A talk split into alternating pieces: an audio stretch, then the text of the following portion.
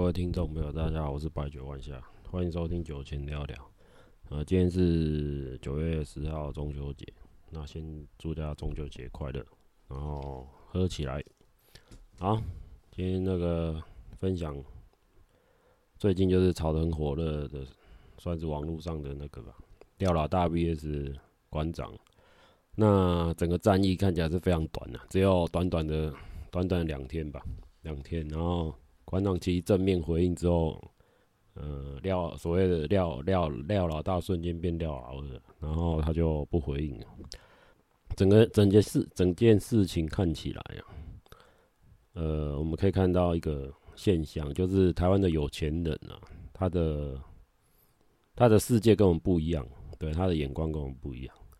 然后他的价值观也跟我们不一样，所以台湾到底有几个像廖老大这种人？我相信绝对不少，绝对不是冰山一角。再来就是台湾的税制啊，是非常的有问题的。那每当我们五月缴税的时候啊，那我们的一般我们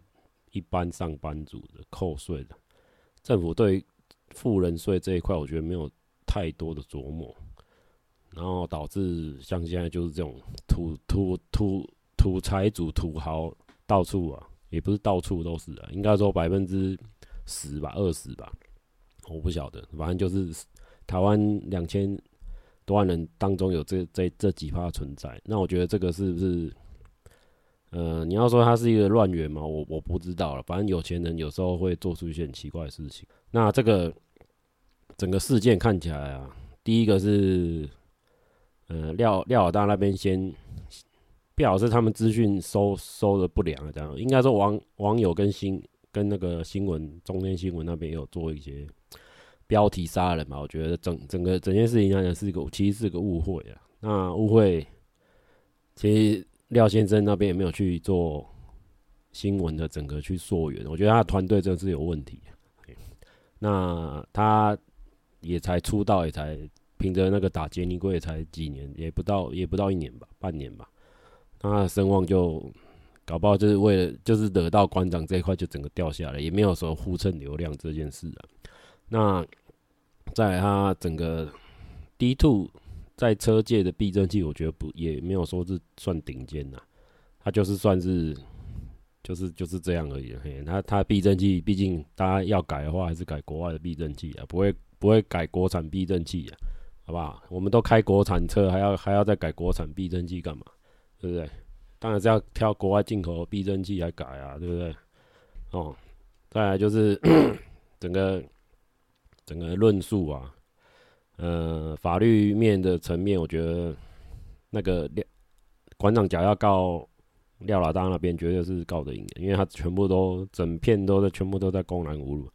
然后还有抽烟网络抽烟这一块，我觉得那个卫生局应该会发动啊，应该会发动检举调查。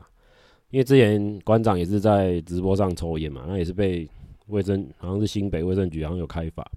对吧？这样就就不行了，烟害防治法就启动。那所以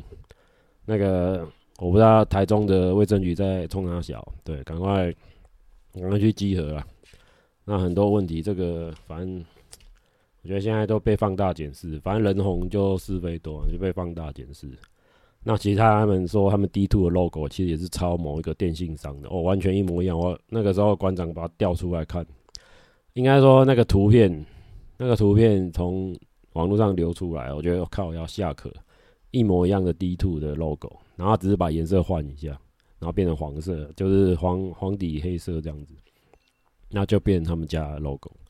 那这个德国电信商好像也消灭了嘛，就是因为财务的问题，好像也不见。然后这。这间公司把它全部搬过来用，好，那我的 logo 是我自己画的，我自己设计的，我没有去，没有去那个，没有去山寨别人的 logo，我是从那个有一个开放图档，然后去做做自己做编辑的，然后，呃，原本自己的 logo 是想要用那个 MSDS 的的概念，危险物品的 logo 概念去去做的，对，那个发影响来源是这样，灵感来源是这样。好，那就大概是我 logo 大概是这样，反正就应该，其实我第一版早期的 logo 是也是用现成图档，可是那现成图档实在是太太太太简单。然后我发现有别的别的 IG 跟我用一样的 logo，我觉得嗯算了，还是我自己设计一个，自己设计一个别人没有的，让自己自己有一个比较好比较好一个那个 logo 企业的 logo。然后再来就是我的那个“白酒万下”四个字，有去注册商标了。好。那个我之前一直没有跟大家讲，那个这四个字还有那个都我去注册商标。那之后有什么？完之后都之后是之后再说了。那个后面还在规划。好，那再来就是，呃，近期啊，就是这个市场的消息还是有一些有利的消息，就是那个乌俄乌战争啊，那乌克兰已经慢慢把它。三个月失守的前线已经慢慢把它收回来，就是整个战争看起来，看外线外线的报告，就是慢慢有去做一个进攻反攻了，已经把领土，也不是说领土，就是慢慢把战线整个把俄军把它打打退战线。那这个后续，呃，利多消息是，嗯、我们的原物料小麦还有一些运输啊，是不是可以做适当的缓解？然后再就是乌克兰后续重建的问题。乌克兰后续重建问题是第一个嘛？大家你看，那房子全部都几乎都断垣残壁。那后续的水泥啊、钢铁、水泥、钢铁，那势必还有些电线电缆嘛。你要修复建筑，要水、要电线电缆、水电瓦斯，那这些嗯所使用到的一些资源，那背后一些公司嘛，就是受贿嘛。那整个市场上。市场上应该我在猜啊，十一月，因为我一直有一种预感，十一月世界杯会有一些好事情发生。那要么就是普丁说停战，就是休兵或怎样，反正就是他这他要有一个自自己的台阶下，应该是最好时间点，应该在世界杯足球赛这个时候。那顺便，那不然就是圣诞节，我在猜这几个两个时间点。那俄罗斯那边假设有稍微有点松动的话，那这个市场是不是回到？早期，因为小麦嘛，小麦全世界小麦在乌克兰那边掌握蛮多的，大概好像是五十趴到六十趴。那你小麦就牵动我们啤酒的价格喔，你他妈的你小麦一直往上飙，你啤酒、面粉、什么面包什么一堆啊，都是啊。因为台湾种不出小麦啊，台湾的小麦也是进口的，乌克兰、德国都是啊。以以现有台湾公司啊，台湾公司全部的精酿全部也是说全部进口啊。进口德国的麦，德国的啤酒花，澳洲的啤酒花，好像有鬼啤酒是进口澳大利亚、澳洲啊，它是进口澳洲的。他们那个 仓库，我们我之前有去看过，都是进口澳洲。澳洲因为他老板好像是澳洲人，然后就是 澳，经常是进口他们自己国家的国产货。那台湾台湾啤酒也是走德国体系的，只是他没有明确的讲他是走德国体系，他所有的设备、所有制成都是来自德国慕尼黑。定制的哦，然后他整个货柜下来都是从德国这样直接海运进的，然后那个货柜应该说他们设备器啊外面都有印有德国 Made in Germany，然后德 Made in 慕尼黑，就是他有德德国的一个一个地点，对，所以他是花大钱买设备，可是他做出来的东西，嗯，好吧，这个 让消费者自己去评论，因为近期呃台湾啤酒乌日乌日那个乌日啤酒厂做了蛮多。蛮多市场上的一些创新啊，对，那口味也是一直一直出啊，就是整个是机海战术的概念。好，那再就是伯克金啤酒啊，伯恩啤酒在市场已经推出了快两年三年了吧，可是它的一个市占率一直蛮低的。然后我不知道是因为它价格占了，第一个是价格啦，然后再是口味，它的口味不会很差，只是它的同。特色，我觉得它的还是特色，一直没有办法做出来。它只是把德国口味的啤酒搬过来台湾而已。那至于特色，它我觉得它最有特色应该是三月吧，Mez 三月，然后还有一个多特蒙的出口啤酒，就是它有几个啤酒花，还有一个黑麦，就是对黑黑黑烤黑麦，就是类似斯陶特那种烤黑麦，就这三支或四支会比较凸显。可是它的策略是把它变成一般商业啤酒的。的通路去打，然后它是用罐装的，虽然是罐装也不错啦，罐装。可是我们台湾对精酿啤酒概念就是用玻璃瓶，那罐装其实是更好了。只是我觉得金车在教育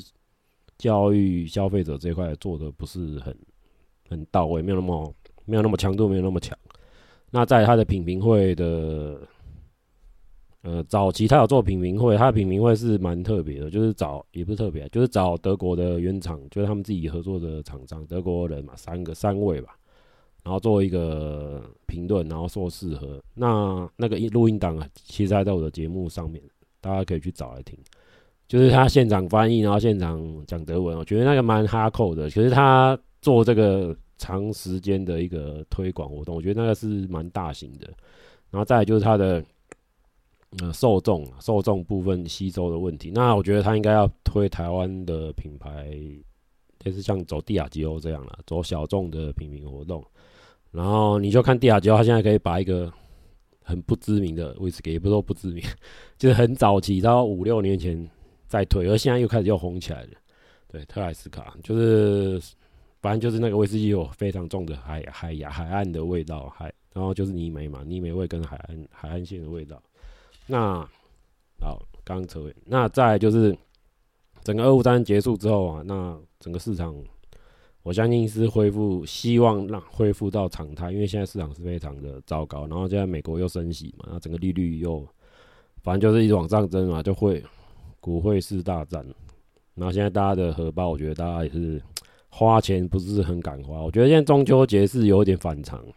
反正中秋节是烤肉，反正一年才一次，反正大家就尽量。可是我觉得该买的那些比较贵重的东西，大家还是省着花。就是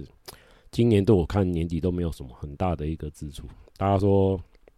呃，汽车市场啊，二手车市场啊，都会有一些特惠降价之类的，因为其实大家已经。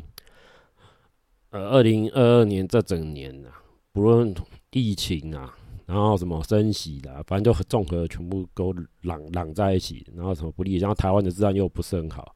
你看，像之前外衣间那两个逃出来，然后现在是好像是有抓回来吧？嘿，抓回来。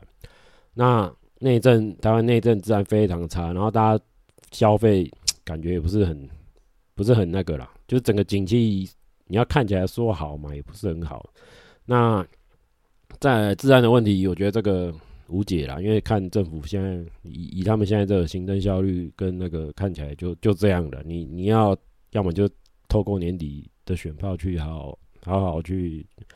去跟跟政府对话吧，好不好？那再 再分享几个新闻，嗯，再就是之前家乐福不是有仓库烧掉吗？那这个家乐福仓库烧掉之后，到目前为止，他呃卖给卖给统一嘛？诶、欸，家乐福卖给统一，对，卖给统统一已经回购回去了。那之后那个烧掉的仓库，现在目前还没有重建成功，就是在桃园那个烧烧起来仓库。那现在目前台湾有呃呃台北部的家乐福有两个仓库嘛，就是。呃，我们统称啊，叫做长隆仓跟那个中富仓两个两个地点。可是这两个地点，它们的调性属性都不太一样。第一个是它长隆仓的部分是属于小众啤酒、烈酒啊、家用清洁用品还有烟品的的属性。然后再就是那个中富仓的部分，就是主力的啤酒嘛，米啊、米酒、泡面、烟品等。那其实他们仓容量都蛮蛮低的，就是一万一万板左右，有的都一万两万，就是它的。仓位等级都是没有像之前的那个家乐福物流商那么桃园那个那么大了，对，好，所以这个是呃物流这一块还是有一些限制在，所以呃第一个是第一，他们这些家乐福北部的部分仓库是还没有马上量还没有马上调回来，所以大家有遇到缺货情况可以要要忍耐一下，对，虽然是他们目前物流的。有在做调整的，所以人力这块，而且第一，现在市场上啊，嗯、司机非常缺，就是物流司机很缺，然后小小货车，我讲的是小货车的物流司机很缺很缺。那再就是大大货车是不缺，大货车的物流司机不缺，那小货车是超级难找，因为第一家可能，嗯、小货车风险比较高嘛，就在巷弄巷弄之间穿梭送货下货，那你会看那些。你不要看那个 Seven 的那个物流室啊，哦，他们干那都超时上班，超累的。那所以这一块也是吸引不到年轻人的的注意啊，就大家宁愿去送 Uber，就轻轻松松 送 Uber 就是订单嘛，反正也是大家都是送货，可是他骑摩托车跟开车，其实这两个层次是不一样的啦，嘿，所以薪水也是有差啦，所以大家都挑市场嘛，都挑方便的做。那所以这一块我们物流司机非常的人人力非常少了，哎，人力都有时候都重复，就同一批人，同一间承包商在那边轮。好，所以大这个大概是市场上的一个现象。啊，那再来来分享一个算是干旱的干旱的消息，就是之前不是大家看新闻嘛，就德国莱茵河已经见底了，然后见底之后后遗症就产生，因为他们都。德国是透过莱茵河在做运输啊，那你河运卡关嘛？河运卡关，那我砂石啊什么那些什么原物料、啤酒，反正就要靠陆运。那陆运现在又不是很顺嘛，不是很顺。那司机他们德国也是司机厂那闹罢工。那莱茵河见底，但这也是地球的现象，没办法做。那见底之后，反正什么电厂、发电厂要靠莱茵河冷却的什么的，全部都有问题。那其实德国的。干旱呢，会影响到后续啦。第一，他们的制程啊，需要用水的化工业啊，等等，都都都会产生有些问题。是还是祈祷他们，呃，虽然是德国，他们有地下水，他们有地下水的水源还蛮丰沛的。那要看他们当地的政府有没有去做地下水的一个开发。好，然后再就是讲到美国的部分，美国干旱现在又火灾，干旱什么，看起来整个地球好像都。不平静。那美国有个新闻，就是他们，我讲是算呃因祸得福，就是他们在某一某一个溪吗？靠，看一下。哦，在美国德州，美国德州他们的溪流什么有一个溪流谷，然后发现了一点一三亿。万年前的一个史前恐龙足迹，那这个足迹看起来非常大啊，差不多有推测啊，至少有它是应该是重约六千三百五十公斤的一个一个恐龙啊，就高十五英尺，差不多四点五公尺的一个恐龙。那另一种这两个足迹还有一个是草食性的动物，那至少有十八十八点三公尺。重量差不多四十四吨，对。那这个干旱，所以导致这个河川奇景跑出来。那这个公园就表示要赶快把它做一个做一个保存啊，做一个封，好像是翻印、复印还是什么？不是保存，把这个河床的脚印把它留下来。那其实河床台湾这边，我后来看一个新闻还蛮神奇，就台湾其实早期有猛犸象出现，好像在冰河时期吧，两百二十万年前。那然后在台湾的大甲溪那一带，大家都有去，好像有新闻报道，就是说他们当地人会去在河床那边去捡那个古古代猛犸象的牙齿。我这个，我第一次听到这个还蛮吓人，原来我们台湾就 有古代有古代猛犸象，然后这个猛犸象的牙齿是大家都录，他们好像录去都有出土吧。然后在台中的台中的国立。自然科学博物馆那边有一个完整的猛犸象的一个重建，就是他们把把他们之前在澎湖海沟找到的一个猛犸象的遗骸，然后去拼凑，拼凑完整只的一只猛犸象，就是古灵齿象，就是它的分类，就是它以它的牙齿做做分别，就是它牙齿有类似鳞纹的一个。的线条，那假如剑剑剑鳞齿，就是它的牙齿是然后一排一排刺刺的这样，就是大家去看整个那个标本的那个，他们是用现在大象的分类，大家用他们的牙齿来做牙齿牙齿的形状形态来做分类。那这个这一尊我觉得蛮值得去看，就是整个长度差不多三点七公尺的一个，然后长度七点八公尺的骨鳞齿象。那这个是，好像一九九六年就已经整个翻翻修完毕，然后在台中的国立自然科学博物馆哦，这一尊我觉得不错，就是代表我们台湾是有 自有自己的古生物的。我觉得台湾自己哎、有自己古生物的还不错，不要说老是看国外有什么恐龙什么的，我们自己有自己的古猛獁象，对不对？在地的古猛獁象。好了，那再来就是，最之前都收集一些蛮蛮特殊的声音。有一个是黑洞的声音，我不知道大家有没有听听过黑洞的声音？那 NASA 就是在公布一一段，就是两亿光年以外的，就是英仙座黑洞压力波合成的声音。那英仙座啊，这个看起来很像那游戏某个游戏的名字，就是的的标的啊。那在黑洞的声音，我觉得嗯，听起来真的蛮像地狱的声音，就是整个非常的空，可能非常空洞啊，呃，非常空的。那我们现在就来听一段黑洞的声音。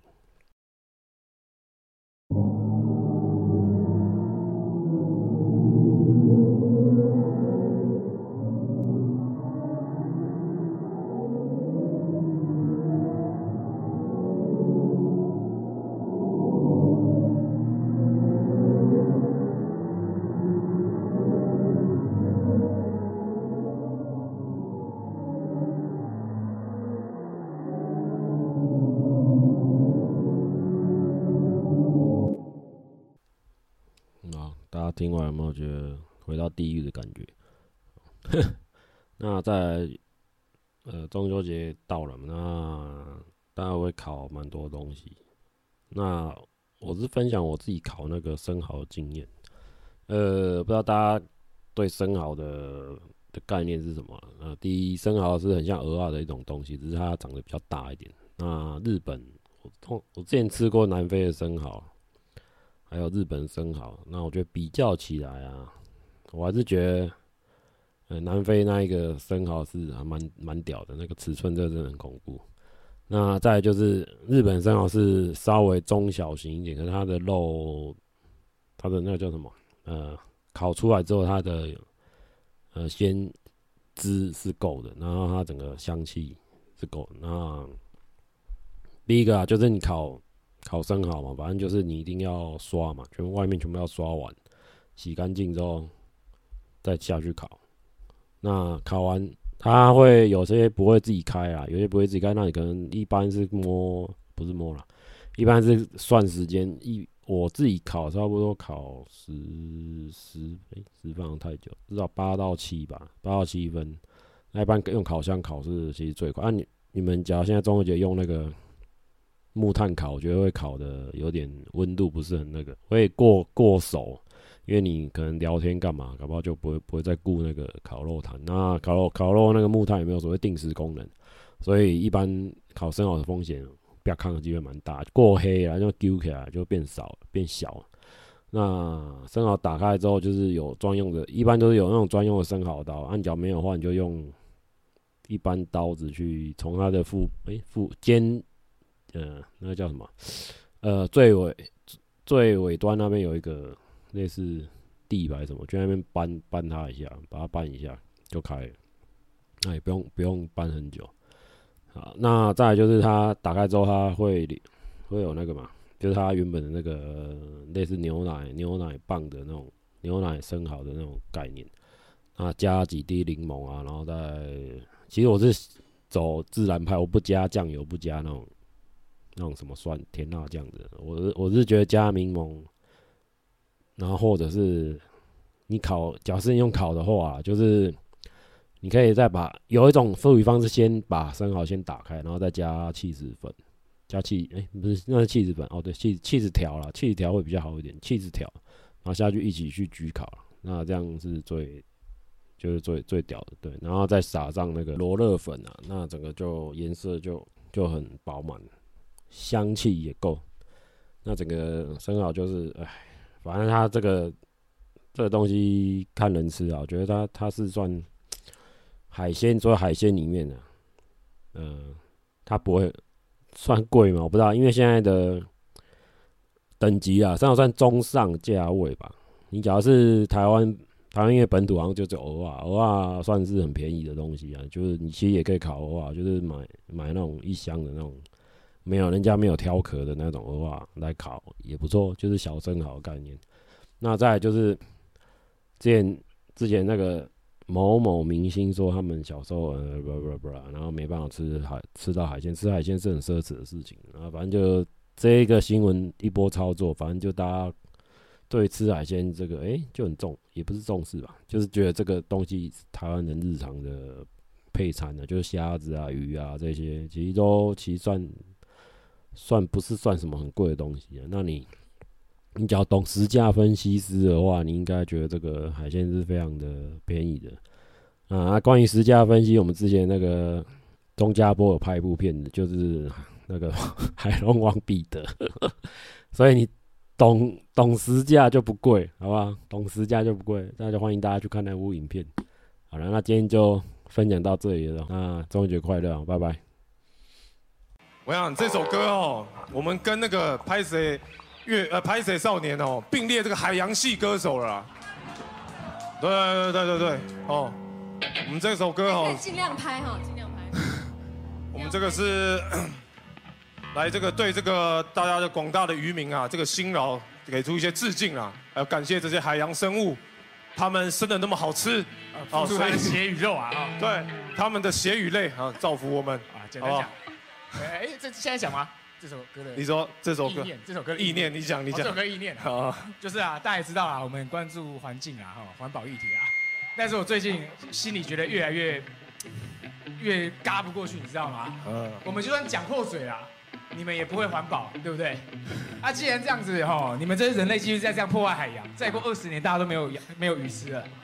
但是跟你们这样讲也没有用，你们还是继续去吃那个鱼。所以不如趁现在能吃则吃，多吃。对啊，我跟你讲，能吃赶快吃啊！我跟你讲，二十年后就没有鱼吃啊。好，下一首歌好，厉害了，叫做《捕鱼歌》。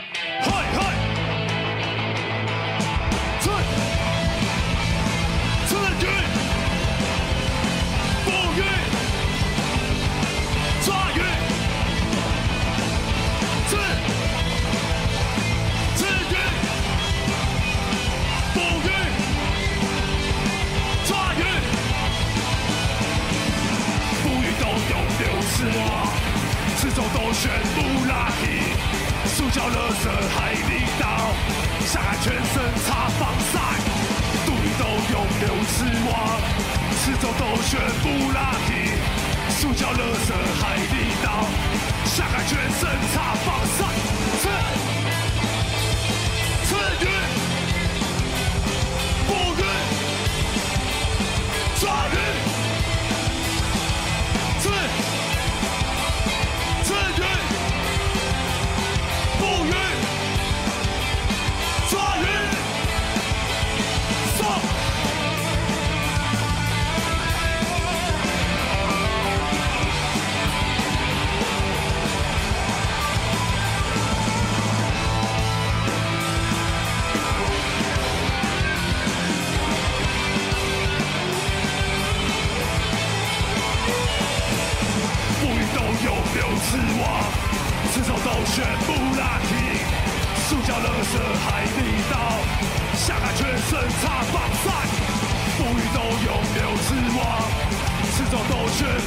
分成两